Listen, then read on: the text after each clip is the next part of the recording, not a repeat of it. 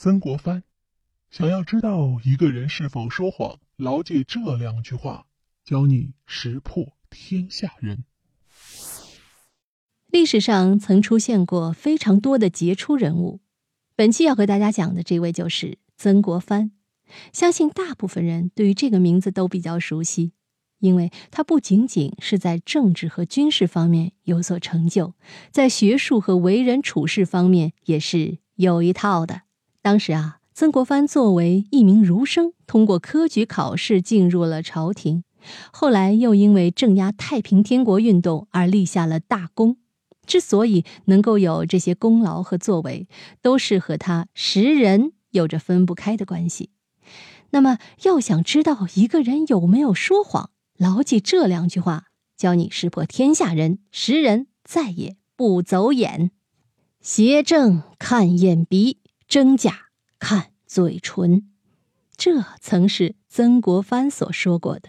因为相由心生，想要知道一个人内心有着怎样的想法，是可以通过观察一个人的相貌来看出来的。在刚开始挑选门人的时候，曾国藩就用这种观察眼和鼻的方法来判断别人的性格。有些人在面对曾国藩时是不敢正眼直视的。仅仅是悄悄看了一眼，还有的呢，则是被曾国藩看了一眼以后才敢去瞅一眼，之后眼神就开始闪躲，不再去看了。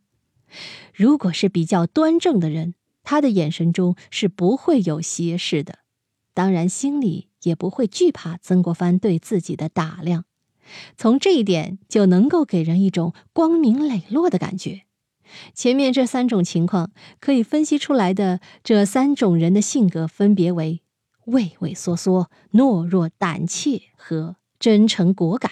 最终会选择谁做门人，应该不用我多说了吧？除了上面所说的以外，五官当中还有一个地方能够隐藏着一个人的信息，就是嘴唇。一般情况下，嗓门比较大、性格急躁的人讲话都会习惯性的让听者无意间被带动一些情绪，从而影响判断。但是这类人的性格都属于比较直爽的，很容易相处。那性格沉稳之人在说话的时候，不仅声音方面比较温和，说话的条理也是非常清晰的。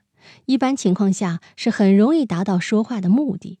两者相比的话，心思较为细腻的人可能更为复杂，因为语言习惯的不同，也代表着所蕴含的信息不同。在《兵谏》一书当中，还有这样一句话：“功名看气概，富贵看精神。”同前面两句话一样，这也都是曾国藩用自己多年的为人处事总结出来的经验。先来说一下“功名看气概”。所表达的意思就是，对于真正有能力之人，是从不炫耀做出的成绩，往往都比较低调一些。还有后面这一句“富贵看精神”，从字面意思上也是不难理解的。一个人的精神是能够体现出身体状况，精神头较好，则证明身体状况极佳。那么反之，那些精神头不好的人，身体状况可能也会虚弱一些，从而给人一种颓废的感觉。所以，精神和身体也有着非常重大的联系。拥有了极佳的精神面貌以后，再去追求事物的时候，才能够有所收获。以上这几句话，即便是放在今天，也是非常实用的。牢记以后，谁再想对你说谎，也能被你有所识破了吧？好了，密室里的故事，探寻时光深处的传奇，目前为您讲述。下期咱继续揭秘。